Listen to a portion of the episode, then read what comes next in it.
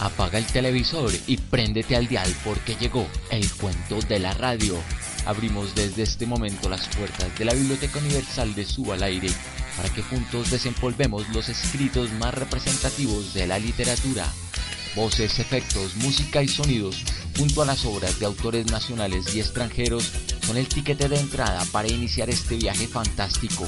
Prepara tu mente para recrear desde este momento los más increíbles universos aquí en el cuento de la radio, estimulando tu imaginación.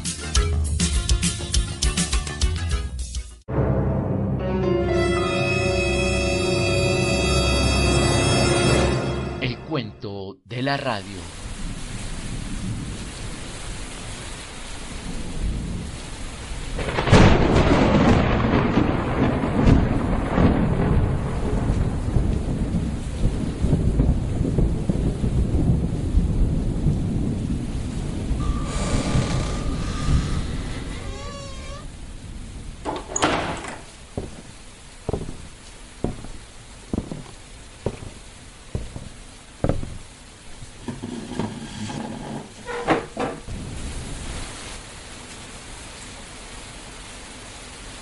Bienvenidos.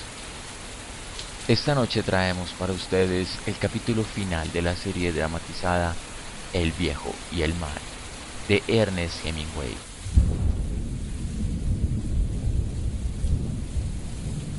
La obra ha sido adaptada para cuatro entregas. Después que el viejo pescador Santiago se hizo a la mar en busca de romper con una racha negativa de casi tres meses sin pescar, logró enganchar un pez que resultó ser tan grande que lo arrastró mar adentro por espacio de tres días.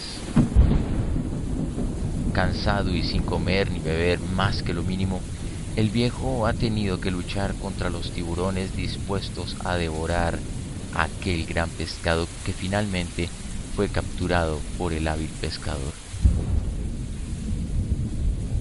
Hoy sabremos en qué culmina esta aventura que nos enseña cómo la fuerza y el valor permanecen en el hombre sin importar que haya llegado a una edad avanzada. Este es el cuento de la radio, estimulando tu imaginación.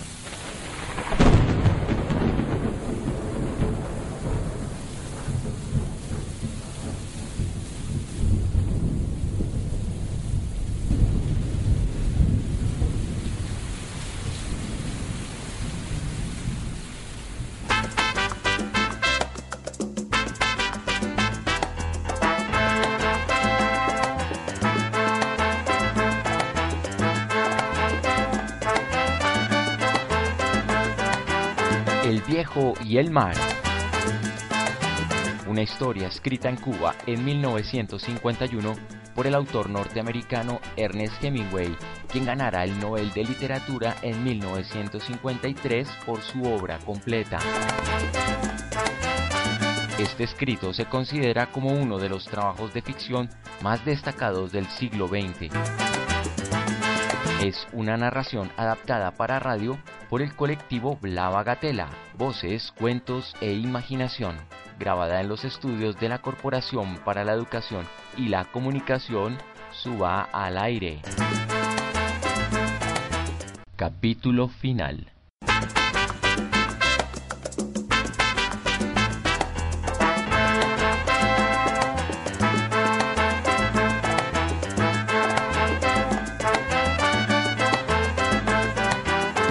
Viejo y el mar. Una historia escrita en Cuba en 1951 por el autor norteamericano Ernest Hemingway, quien ganara el Nobel de Literatura en 1953 por su obra completa. Este escrito se considera como uno de los trabajos de ficción más destacados del siglo XX. Es una narración adaptada para radio por el colectivo La Bagatela, voces, cuentos e imaginación, grabada en los estudios de la Corporación para la Educación y la Comunicación, suba al aire. Capítulo 4 Después de tres días de luchar en mar abierto con aquel gran pez, Santiago el viejo pescador cansado y hambriento, se dispone a defender su presa de los hambrientos y feroces tiburones que lo acechan. El tiburón no era un accidente, había surgido de la profundidad cuando la nube oscura de la sangre se había formado y dispersado en el mar a una milla de profundidad. Era un tiburón maco muy grande, hecho para nadar tan rápidamente como el más rápido pez en el mar, y todo en él era hermoso, menos sus mandíbulas. Dentro del cerrado doble labio de sus mandíbulas, sus ocho filas de dientes se inclinaban hacia adentro. Eran casi tan largos como los dedos del viejo y tenían filos como de navajas por ambos lados. Este era un pez hecho para alimentarse de todos los peces del mar que fueran tan rápidos y fuertes y bien armados que no tuvieran otro enemigo. Cuando el viejo lo vio venir se dio cuenta de que era un tiburón que no tenía ningún miedo y que haría exactamente lo que quisiera. Preparó el arpón y sujetó el cabo mientras veía venir al tiburón. Era demasiado bueno para que durara. Echó una mirada al gran pez mientras veía acercarse al tiburón. Tal parece un sueño. No puedo impedir que me ataque, pero acaso pueda arponearlo. Dentuso, maldita sea tu madre. El tiburón se acercó velozmente por la popa y cuando atacó al pez el viejo vio su boca abierta, sus extraños ojos y el tajante chasquido de los dientes al entrarle a la carne justamente sobre la cola. La cabeza del tiburón estaba fuera del agua y su lomo venía asomando y el viejo podía oír el ruido que hacía al desgarrar la piel y la carne del gran pez cuando clavó el arpón en la cabeza del tiburón en el punto donde la línea de entrecejo se cruzaba con la que corría rectamente hacia atrás partiendo del hocico. Le pegó con sus manos pulposas y ensangrentadas, empujando el arpón con toda su fuerza. El tiburón se volcó y el viejo vio que no había vida en sus ojos. Luego empezó a hundirse lentamente. Se llevó unas 40 libras. Se llevó también mi arpón y todo el cabo. Y ahora mi pez sangra y vendrán otros tiburones. No le agradaba ya mirar al pez porque había sido mutilado. Cuando el pez había sido atacado fue como si lo hubiera sido él mismo. Pero he matado el tiburón que atacó a mi pez y era el dentuso más grande que había visto jamás. Y bien sabe Dios que yo he visto dentusos grandes. Era demasiado bueno para durar. Ahora pienso que ojalá hubiera sido un sueño y que jamás hubiera pescado el pez y que me hallara solo en la cama sobre los periódicos. Pero el hombre no está hecho para la derrota. Un hombre puede ser destruido, pero no derrotado. Pero siento haber matado al pez. Ahora llega el mal momento y ni siquiera tengo el arpón. El dentuso es cruel y capaz y fuerte e inteligente, pero yo fui más inteligente que él. Quizá no. ¿Acaso estuviera solamente mejor armado? No pienses, viejo. Sigue tu rumbo y dale el pecho a la cosa cuando venga. Pero tengo que pensar, porque es lo único que me queda. Eso y el béisbol. Me pregunto qué le había parecido al gran Dimagrio la forma en que le di en el cerebro. No fue gran cosa. Cualquier hombre habría podido hacerlo. Piensa en algo alegre, viejo. Ahora cada minuto que pasa estás más cerca de la orilla. Tras haber perdido 40 libras navegaba más y más ligero. Conocía perfectamente lo que pudiera suceder cuando llegara a la parte interior de la corriente pero ahora no había nada que hacer. Sí, cómo no. Puedo amarrar el cuchillo al cabo de uno de los remos. Lo hizo así, con la caña del timón bajo el brazo y la escota de la vela bajo el pie. Vaya, soy un viejo, pero no estoy desarmado. Ahora la brisa era fresca y navegaba bien. Vigilaba solo la parte delantera del pez y empezó a recobrar parte de su esperanza. No has matado el pez únicamente para vivir y vender para comer. Lo mataste por orgullo y porque eres pescador. Lo amabas cuando estaba vivo y lo amabas después. Si lo amas, no es pecado matarlo. ¿O será más que pecado? Piensas demasiado, viejo, pero te gustó matar al dentuso. Vive de los peces vivos, como tú, no es un animal que se alimente de carroñas, ni un simple apetito ambulante, como otros tiburones. Es hermoso y noble y no conoce el miedo. Se inclinó sobre la borda y arrancó un pedazo de la carne del pez donde lo había desgarrado el tiburón. Lo masticó y notó su buena calidad y su buen sabor. Era firme y jugoso como carne de res, pero no era roja. No tenía nervios y él sabía que en el mercado se pagaría el más alto precio. Pero no había manera de impedir que su aroma se extendiera por el agua y el viejo sabía que se acercaban muy malos momentos. Miró adelante, pero no se veía ninguna vela, ni el casco, ni el humo de ningún barco. Había navegado durante dos horas cuando vio el primero de los dos tiburones. ¡Ahí! No hay equivalente para esta exclamación. Quizás sea tan solo un ruido, como el que puede emitir un hombre involuntariamente, sintiendo los clavos atravesar su mano y penetrar en la madera. ¡Tiburones! Había visto ahora la segunda aleta que venía detrás de la primera y los había identificado como los tiburones de hocico en forma de pala por la parda aleta triangular y los amplios movimientos de cola. Pero se acercaban sin cesar. El viejo amarró la escota y trancó la caña. Luego cogió el remo al que había ligado el cuchillo. Lo levantó lo más suavemente posible y clavó la vista en los tiburones que se acercaban. ¡Tiburones! ¡Vengan, tiburones! Vinieron. Pero no vinieron como había venido el maco. Uno viró y se perdió de vista abajo, y por la sacudida del bote el viejo sintió que el tiburón acometía al pez y le daba tirones. El otro miró al viejo con sus hendidos ojos amarillos y luego vino rápidamente con su medio círculo de mandíbula abierto para acometer al pez donde había sido ya mordido. Luego apareció claramente la línea encima de su cabeza parda y más atrás, donde el cerebro se unía a la espina dorsal, el viejo clavó el cuchillo que había amarrado al remo en la articulación. Lo retiró, lo clavó de nuevo en los amarillos ojos felinos del tiburón. El tiburón soltó el pez y se deslizó hacia abajo tragando lo que había cogido mientras moría. El bote retemblaba todavía por los estragos que el otro tiburón estaba causando al pez, y el viejo arrió la escota para que el bote virara en redondo y sacar de debajo al tiburón. Cuando vio al tiburón, se inclinó sobre la borda y le dio de cuchilladas. Solo encontró carne y la piel estaba endurecida y apenas pudo hacer penetrar el cuchillo.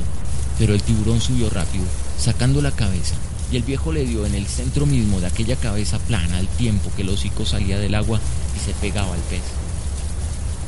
El viejo retiró la hoja y acuchilló de nuevo al tiburón exactamente en el mismo lugar. Todavía siguió pegado al pez que había enganchado con sus mandíbulas y el viejo lo acuchilló en el ojo izquierdo. El tiburón seguía prendido al pez. ¿No? Entonces el viejo le clavó la hoja entre las vértebras del cerebro. Ahora fue un golpe fácil y el viejo sintió romperse el cartílago. El viejo invirtió el remo y metió la pala entre las mandíbulas del tiburón para forzarlo a soltar. Hizo girar la pala y al soltar el tiburón dijo, Vamos, tiburón, baja. Déjate ir hasta una milla de profundidad. Ve a ver a tu amigo, o quizás sea tu madre. El viejo limpió la hoja de su cuchillo y soltó el remo. Luego cogió la escota y la vela se llenó de aire y el viejo puso el bote en su derrota. Debe de haberse llevado un cuarto de pez y de la mejor carne. Ojalá fuera un sueño y que jamás lo hubiera pescado. Lo siento, pez. Todo se ha echado a perder. Se detuvo y ahora no quiso mirar al pez. Desangrando y a flor de agua parecía del color de la parte de atrás de los espejos y todavía se veían sus franjas. No debía haberme alejado tanto de la costa, pez. Ni por ti ni por mí. Lo siento, pez. Ojalá hubiera traído una piedra para afilar el cuchillo. Debía haber traído una piedra. Debiste haber traído muchas cosas, pero no las has traído, viejo. Ahora no es el momento de pensar en lo que no tienes. Piensa en lo que puedes hacer con lo que hay. Me estás dando muchos buenos consejos. Estoy cansado de eso. Dios sabe cuánto se habrá llevado ese último, pero ahora pesa mucho menos. El siguiente tiburón que apareció venía solo, y era otro hocico de pala. El viejo dejó que atacara al pez.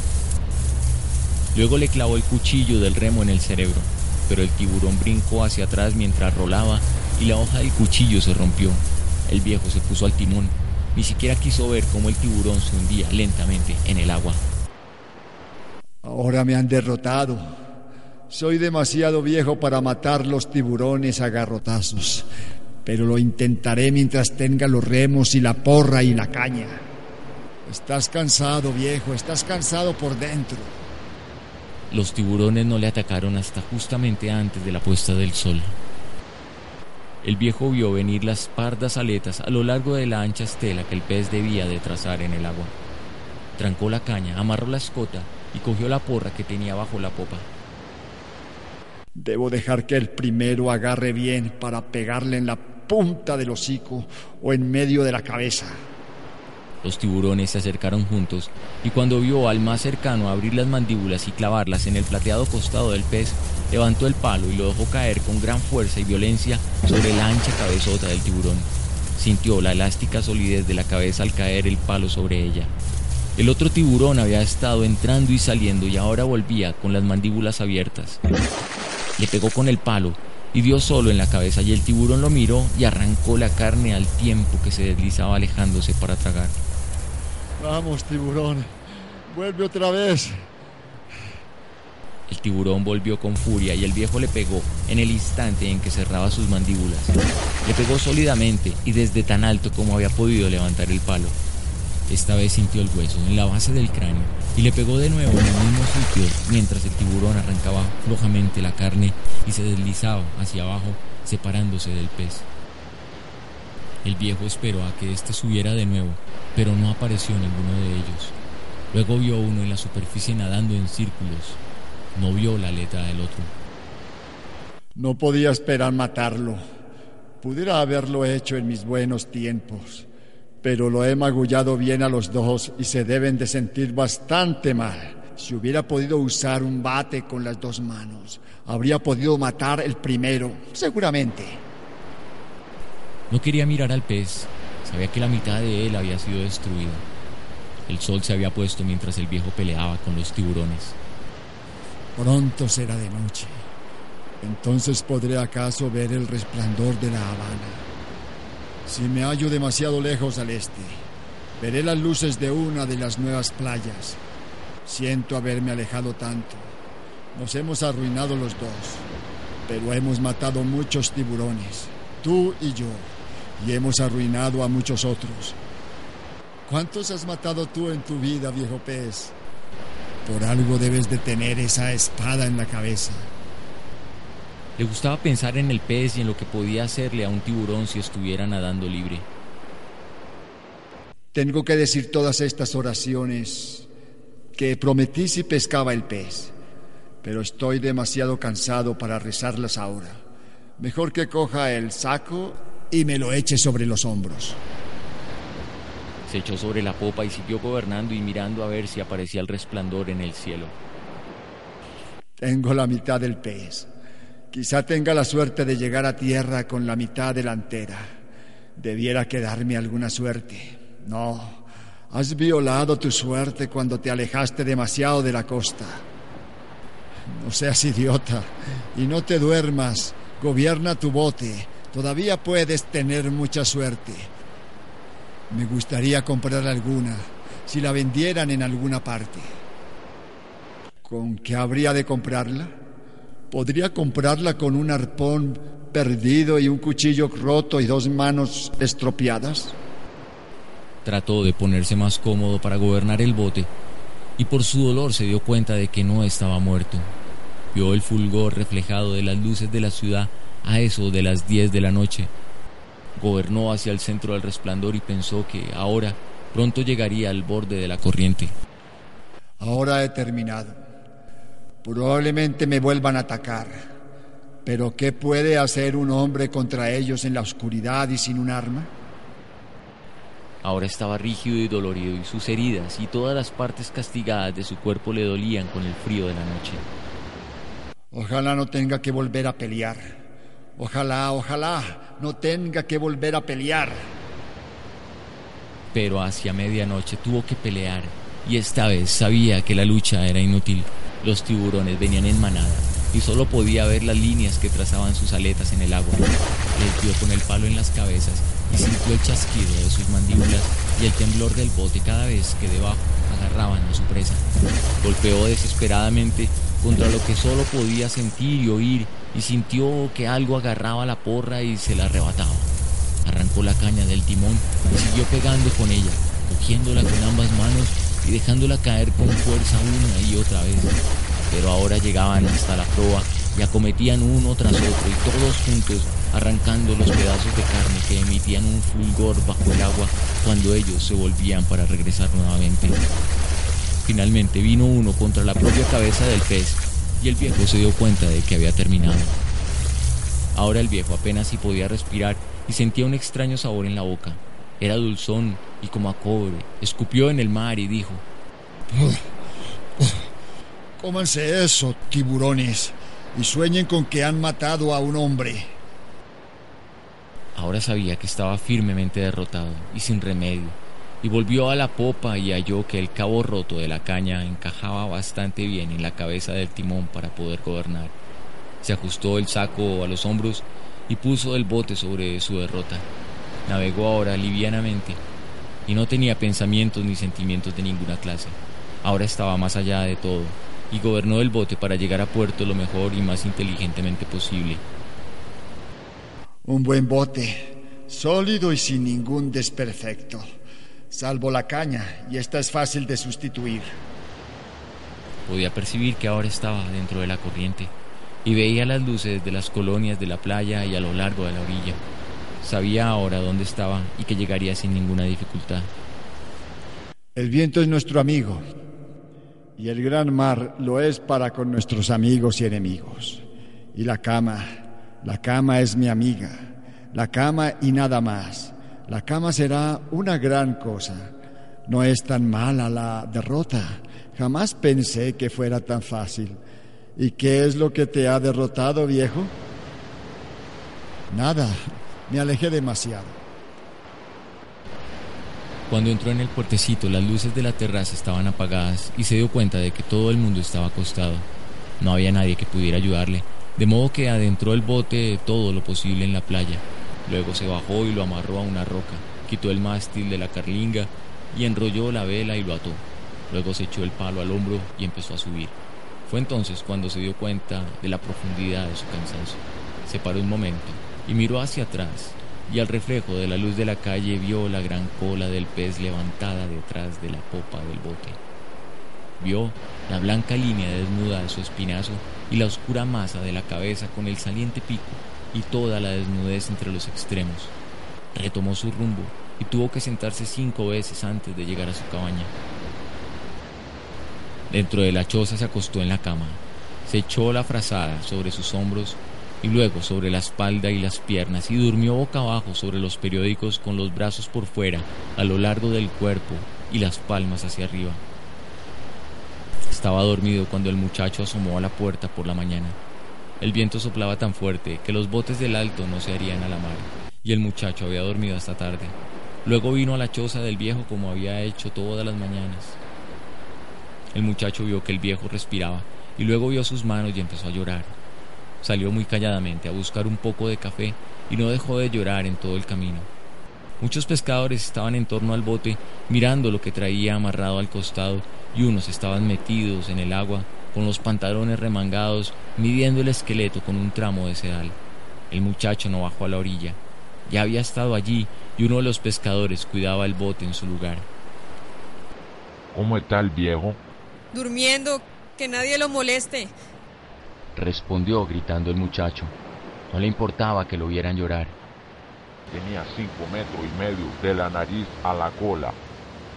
Gritó el pescador que lo estaba midiendo. Lo creo. Entró en la terraza y pidió una lata de café caliente y con bastante leche y azúcar. Ese sí que era un pez. Jamás ha habido un igual. También los dos que ustedes cogieron ayer eran muy buenos. Al diablo con ellos. El muchacho empezó a llorar nuevamente. ¿Quieres un trago de algo? No, no. Dígales que no se preocupen por Santiago. Vuelvo enseguida. Dile que lo siento mucho. Gracias. El muchacho llevó la lata de café caliente a la choza del viejo y se sentó junto a él hasta que despertó. Una vez pareció que iba a despertarse, pero había vuelto a caer en su sueño profundo y el muchacho había ido al otro lado del camino a buscar leña para calentar el café.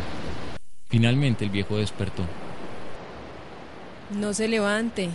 Tomes este café. El viejo cogió el vaso y bebió el café. Me derrotaron, Manolín. Me derrotaron de verdad. No, él no. Él no lo derrotó. ¿Me han estado buscando?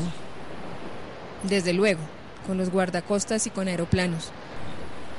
El mar es muy grande y un bote es pequeño y difícil de ver.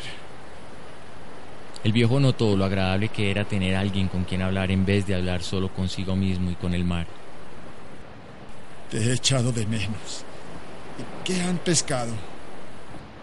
Uno el primer día, uno el segundo día y dos el tercero. Muy bueno. Ahora pescaremos juntos otra vez. No, no tengo suerte. Yo ya no tengo suerte. Al diablo con la suerte, yo llevaré la suerte conmigo. Tenemos que conseguir una buena lanza y llevarla siempre a bordo. Puedes hacer la hoja de una hoja de muelle, de un viejo for. Podemos afilarla en Guanabacoa. Debe ser afilada y sin temple. Mi cuchillo se rompió. Conseguiré otro cuchillo y mandaré a afilar la hoja de muelle. ¿Cuántos días de brisa fuerte nos quedan? Tal vez tres, tal vez más. Lo tendré todo en orden. Cúrese las manos, viejo. Yo sé cuidármelas. De noche escupí algo extraño y sentí que algo se había roto en mi pecho. Cúrese también eso. Acuéstese, viejo. Y le traeré su camisa limpia y algo de comer. Eh, tráeme algún periódico de cuando estuve ausente. Tiene que ponerse bien pronto, pues tengo mucho que aprender y usted puede enseñármelo todo. ¿Ha sufrido mucho? Bastante. Le traeré la comida y los periódicos. Descanse bien, viejo. Le traeré medicina de la farmacia para las manos. Al atravesar la puerta y descender por el camino tallado por el uso en la roca de coral, iba llorando nuevamente. Esa tarde había una partida de turistas en la terraza. Mirando hacia abajo, al agua, entre las latas de cerveza, una mujer vio un gran espinazo blanco con una inmensa cola que se alzaba y balanceaba con la marea mientras el viento del este levantaba un fuerte y continuo oleaje a la entrada del puerto. ¿Qué es eso? Preguntó la mujer al propietario y señaló al largo espinazo del gran pez que ahora no era más que basura esperando a que se la llevara la marea. Tiburón. Un tiburón. Quería explicarle lo que había sucedido. No sabía que los tiburones tuvieran colas tan hermosas, tan bellamente formadas. Allá arriba, junto al camino, en su cabaña, el viejo dormía nuevamente. Todavía dormía de bruces y el muchacho estaba sentado a su lado contemplándolo. El viejo soñaba con los leones marinos.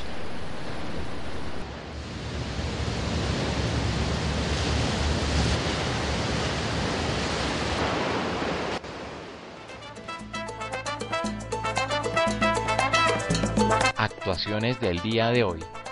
Giovanni Almanza como el viejo. Violeta la Verde representando a Manolín, el muchacho. El viejo y el mar es una realización del colectivo La Bagatela. Voces, cuentos e imaginación. Grabado en los estudios de la Corporación para la Educación y la Comunicación Suba al aire. Adaptación, narración y producción sonora de Juan Manuel Silva Celi. Para comunicarse con nosotros, escríbanos a elcuentodela.radio@gmail.com. Visite nuestro blog elcuentodela.wordpress.com y escuche allí esta y otras series más. Lo invitamos a que nos siga en Twitter, arroba cuento de la radio.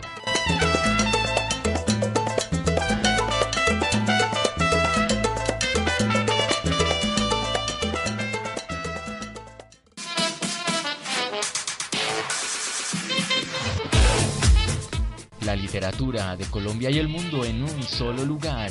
El cuento de la radio, estimulando tu imaginación.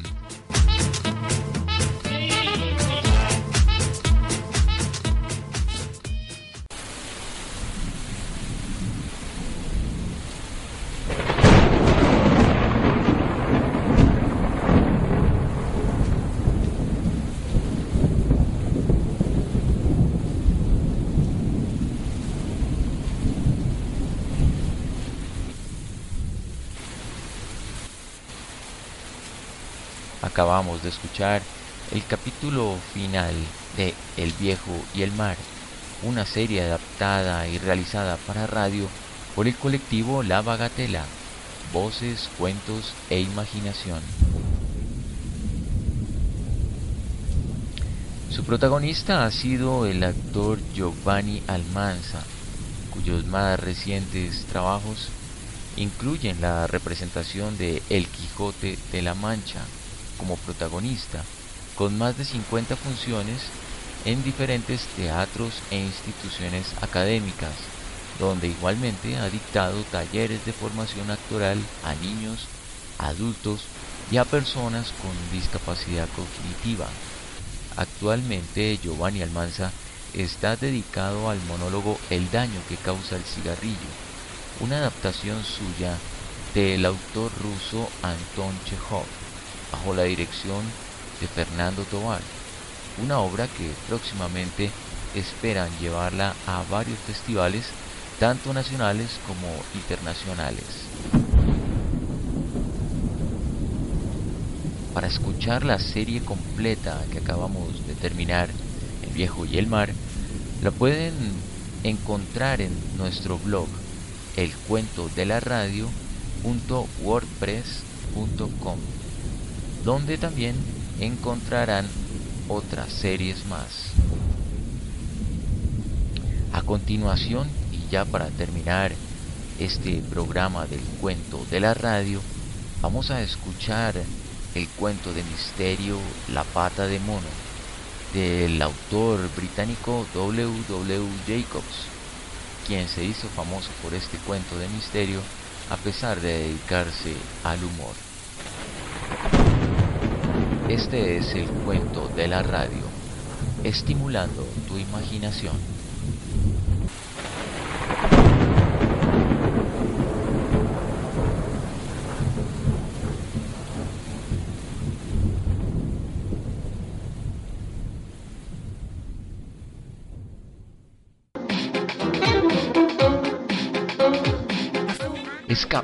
Garras del televisor y refúgiate todos los miércoles en El Cuento de la Radio, estimulando tu imaginación.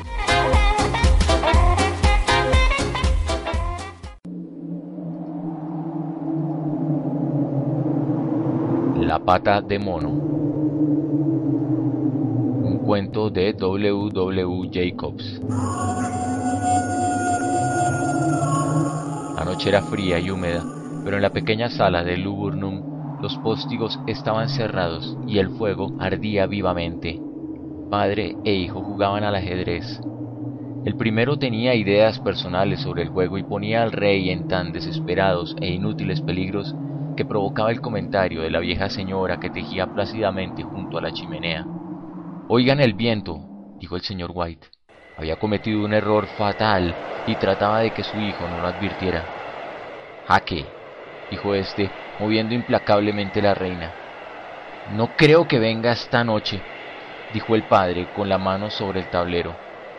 Mate, dijo el hijo. Esto es lo malo de vivir tan lejos, vociferó el señor White con imprevista y repentina violencia. De todos los suburbios, este es el peor. El camino es un pantano. No sé qué piensa la gente. Como hay solo dos casas alquiladas, no les importa. No te aflijas, querido. Ganarás la próxima vez, dijo suavemente su mujer. Ahí viene, dijo Herbert White, al oír el golpe del portón y unos pasos que se acercaban. Su padre se levantó con apresurada hospitalidad y abrió la puerta. El forastero era un hombre fornido, con los ojos salientes y la cara rojiza. el sargento mayor Morris, dijo el señor White presentándolo. El sargento les dio la mano, aceptó la silla que le ofrecieron y observó con satisfacción que el dueño de casa traía whisky y unos vasos. Al tercer whisky le brillaron los ojos y empezó a hablar. La familia miraba con interés a ese forastero que hablaba de guerras, de epidemias y de pueblos extraños. Me gustaría ir a la India, solo para dar un vistazo, dijo el señor White. Mejor quedarse acá, replicó el sargento moviendo la cabeza. Dejó el vaso y suspirando levemente volvió a sacudir la cabeza. ¿Y qué fue, Morris, lo que usted me comentó días atrás sobre una pata de mono o algo por el estilo? Nada que valga la pena oír, contestó el soldado apresuradamente. ¿Una pata de mono? preguntó la señora. Bueno, es lo que se llama magia, tal vez. A primera vista, es una patita momificada que no tiene nada de particular, dijo el sargento mostrando algo que sacó del bolsillo. La señora retrocedió con una mueca. El hijo tomó la pata de mono y la examinó atentamente. ¿Y qué tiene de extraordinario? preguntó el señor White, quitándosela a su hijo para mirarla. Un viejo fakir le dio poderes mágicos, dijo el sargento mayor. Un hombre muy santo. Quería demostrar que el destino gobierna la vida de los hombres y que nadie puede oponérsele impunemente. Le dio este poder. Tres hombres pueden pedirle tres deseos. ¿Y usted por qué no pide las tres cosas? preguntó Herbert White. Las he pedido, dijo, y su rostro curtido palideció. ¿Realmente se cumplieron los tres deseos? Preguntó la señora White. Se cumplieron, dijo el sargento. ¿Y nadie más pidió? insistió la señora. Sí, un hombre. No sé cuáles fueron las dos primeras cosas que pidió. La tercera fue la muerte. Por eso entré en posesión de la pata de mono. Habló con tanta gravedad que produjo silencio. Morris, si obtuvo sus tres deseos, ya no le sirve el talismán. ¿Para qué lo guarda? dijo finalmente el señor White. Probablemente he tenido alguna vez la idea de venderlo, pero creo que no lo haré. Ya ha causado bastantes desgracias ¿Y si a usted le concedieran tres deseos más? dijo el señor White. ¿Los pediría? No sé, contestó el otro. No sé. Tomó la pata de mono, la agitó entre el pulgar y el índice y la tiró al fuego. White la recogió. Mejor que se queme, dijo con solemnidad el sargento. Si usted no la quiere, Morris, démela. No quiero, respondió terminantemente. La tiré al fuego. Si la guarda, no me eche la culpa de lo que pueda suceder. Sea razonable, tírela. El otro sacudió la cabeza y examinó su nueva adquisición y preguntó, ¿Cómo se hace? Hay que tenerla en la mano derecha y pedir los deseos en voz alta. Pero le prevengo que debe temer las consecuencias. Parece de las mil y una noches, dijo la señora White. Se levantó a preparar la mesa. ¿No le parece que podrían pedir para mí otro par de manos? El señor White sacó del bolsillo el talismán. De inmediato, el sargento se apresuró a decir, si está resuelto a pedir algo, dijo agarrando el brazo de White, pida algo razonable. El señor White guardó en el bolsillo la pata de mono Invitó a Morris a sentarse a la mesa. Durante la comida el talismán fue en cierto modo olvidado. Atraídos, escucharon nuevos relatos de la vida del sargento en la India. Si en el cuento de la pata de mono hay tanta verdad como en los otros, no conseguiremos gran cosa, dijo Herbert, cuando el forastero cerró la puerta y se alejó con prisa para alcanzar el último tren. ¿Le diste algo? preguntó la señora mirando atentamente a su marido. Una bagatela, contestó el señor White, ruborizándose levemente. No quería aceptarlo, pero lo obligué. insistió en que tirara el talismán. Sin duda, dijo Herbert. Seremos felices, ricos y famosos. Para empezar, tienes que pedir un imperio. Así no estarás dominado por tu mujer. El señor White sacó del bolsillo el talismán y lo examinó con perplejidad. No se me ocurre nada que pedirle. Me parece que tengo todo lo que deseo. Si pagaras la hipoteca de la casa serías feliz, ¿no es cierto? dijo Herbert poniéndole la mano sobre el hombro. Bastará con que pidas doscientas libras.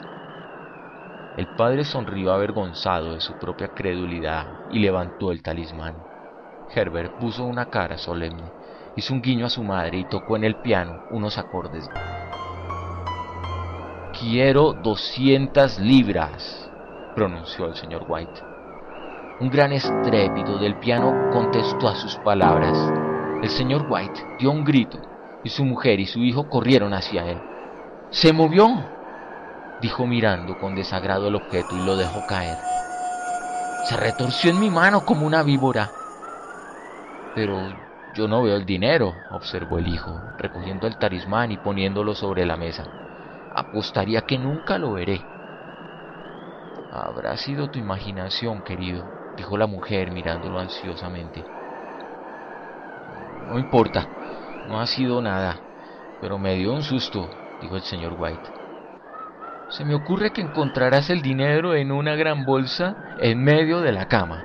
Una aparición horrible, agazapada encima del ropero, te acechará cuando estés guardando tus bienes ilegítimos, dijo Herbert al darle las buenas noches. Ya solo, el señor White se sentó en la oscuridad y miró las brasas, y vio caras en ellas. La última era tan simiesca, tan horrible, que la miró con asombro. Se rió molesto y buscó en la mesa su vaso de agua para echárselo encima y apagar la brasa. Sin querer, tocó la pata de mono, se estremeció, limpió la mano en el abrigo y subió a su cuarto.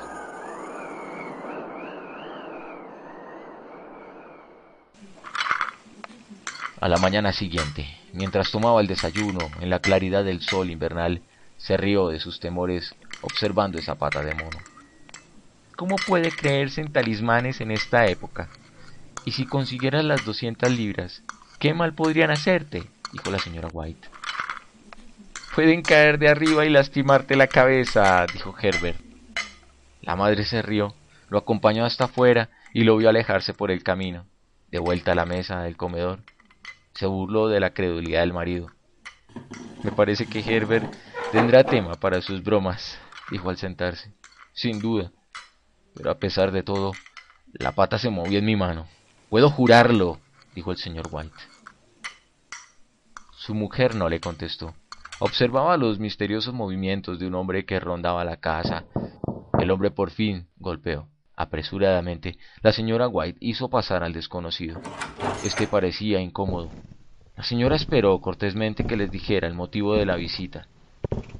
Vengo de parte de Moe Meggins. La señora White tuvo un sobresalto. ¿Qué pasa? ¿Qué pasa? ¿Le ha sucedido algo a Herbert? Lo siento, empezó el otro. ¿Está herido? preguntó enloquecida la madre. El hombre asintió. Mal herido. Lo agarraron las máquinas, dijo en voz baja el visitante. La compañía me ha encargado que le exprese sus condolencias por esta gran pérdida, dijo el hombre. No hubo respuesta. La cara de la señora White estaba lívida. Se me ha comisionado para declararles que Mo y Meggins niegan toda responsabilidad en el accidente, pero en consideración a los servicios prestados por su hijo, le remiten una suma de dinero. El señor White soltó la mano de su mujer y levantándose, miró con terror al visitante. Sus labios secos pronunciaron la palabra. ¿Cuánto? Doscientas libras, fue la respuesta. Sin oír el grito de su mujer, el señor White sonrió levemente, extendió los brazos como un ciego y se desplomó desmayado.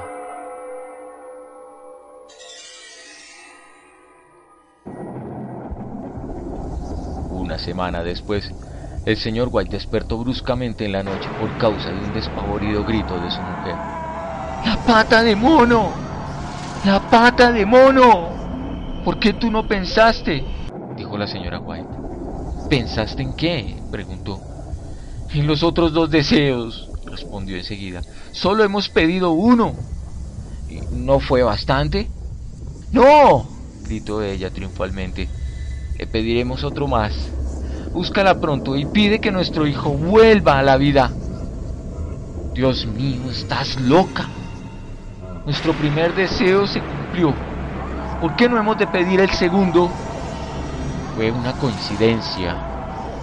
Búscala y desea, gritó con exaltación la mujer. El marido se volvió y la miró. Hace diez días que está muerto. Y además estaba tan destrozado su cuerpo que lo reconocí por el traje. Tráemelo, gritó la mujer empujándolo hacia la puerta. El señor White bajó en la oscuridad, entró en la sala y se acercó a la repisa. El talismán estaba en su lugar, lo tomó. Tuvo miedo de que el deseo todavía no formulado trajera a su hijo hecho pedazos antes de que él pudiera escaparse del cuarto. El hombre levantó la mano. Deseo que mi hijo viva de nuevo. El talismán cayó al suelo. El señor White siguió mirándolo con terror. La vela se había consumido hasta casi apagarse. Con un inexplicable alivio ante el fracaso del talismán, el hombre volvió a la cama. Un minuto después la mujer, apática y silenciosa, se acostó a su lado. Simultáneamente resonó un golpe furtivo, casi imperceptible, en la puerta de entrada. El golpe se repitió. ¿Qué es eso? gritó la mujer. Se oyó un tercer golpe. La mujer se incorporó. Un fuerte golpe retumbó de nuevo en toda la casa. ¡Es Herbert! ¡Es Herbert! La señora White corrió hacia la puerta, pero su marido la alcanzó. ¿Qué vas a hacer? le dijo ahogadamente. Es mi hijo. Es Herbert. gritó la mujer luchando para que la soltara. Suéltame. Suéltame. Tengo que abrir la puerta. Por amor de Dios, no lo dejes entrar, dijo el hombre temblando. ¿Tienes miedo de tu propio hijo? Suéltame. Hubo dos golpes más. La mujer se libró y huyó del cuarto. El señor White oyó el ruido de la tranca de abajo, oyó el cerrojo y luego la voz de la mujer anhelante. La tranca, no puedo alcanzarla. Pero el marido, arrodillado, tanteaba el piso en busca de la pata de mono. El señor White oyó que su mujer acercaba una silla. Oyó el ruido de la tranca al abrirse. En el mismo instante encontró la pata de mono y frenéticamente balbuceó el tercer y último deseo. Deseo que mi hijo vuelva a su tumba. Los golpes cesaron de pronto, aunque los ecos resonaban en la casa. Oyó retirar la silla y abrir la puerta. Un viento helado entró por la escalera y un largo y desconsolado alarido de su mujer le dio valor para correr hacia ella. El camino estaba desierto y tranquilo.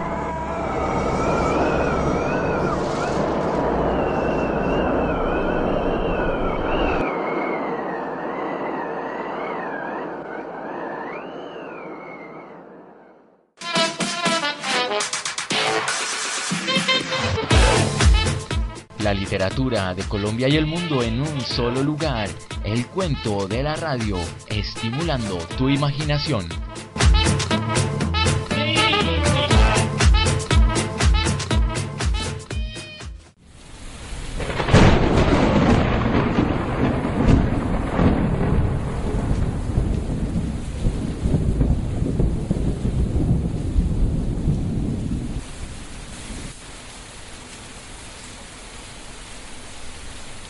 Escuchábamos el cuento de misterio La pata de mono del autor británico W. W. Jacobs.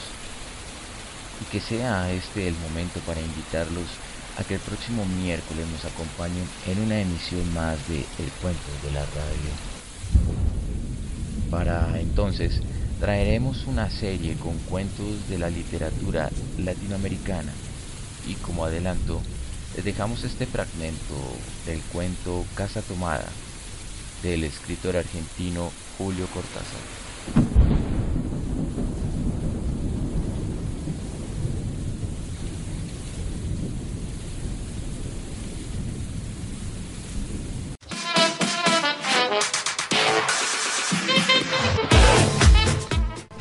De Colombia y el mundo en un solo lugar. El cuento de la radio, estimulando tu imaginación.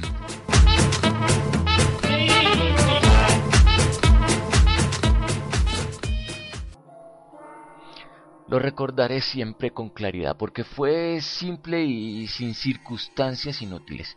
Irene estaba tejiendo en su dormitorio.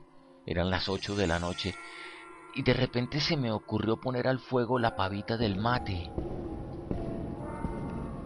Fui por el pasillo hasta encontrar la entornada puerta de roble y daba la vuelta al codo que llevaba a la cocina cuando me escuché algo en el comedor o la biblioteca.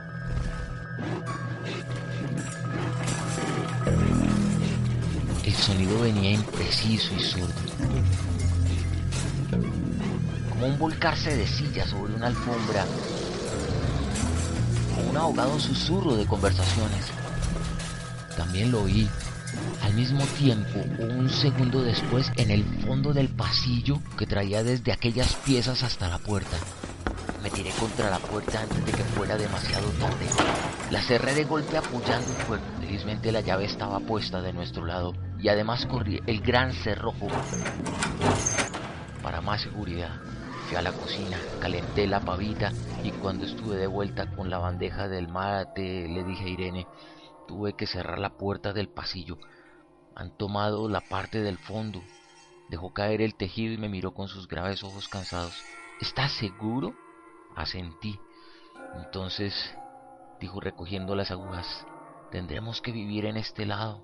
Yo cebaba el mate con mucho cuidado, pero ella tardó un rato en reanudar su labor. Me acuerdo que tejía un chaleco gris. A mí me gustaba ese chaleco. Los primeros días nos pareció penoso porque ambos habíamos dejado en la parte tomada muchas cosas que queríamos. Mis libros de literatura francesa, por ejemplo. Escapa de las garras del televisor y refúgiate todos los miércoles en El Cuento de la Radio, estimulando tu imaginación.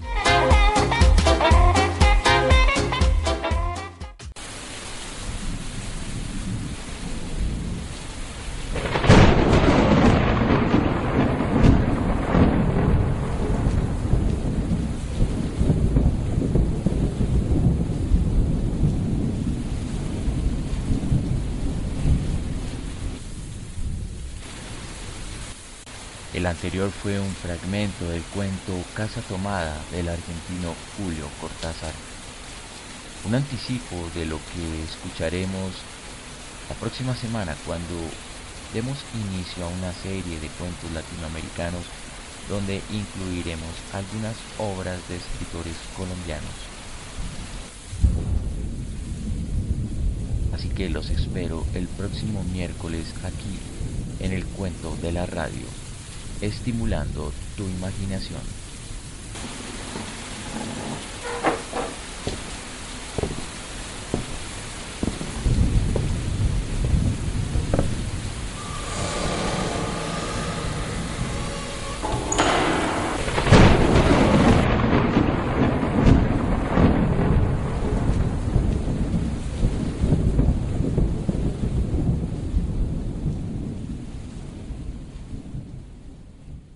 El anterior contenido es una realización de índole cultural, sin ánimo de lucro y por consiguiente sin fines comerciales.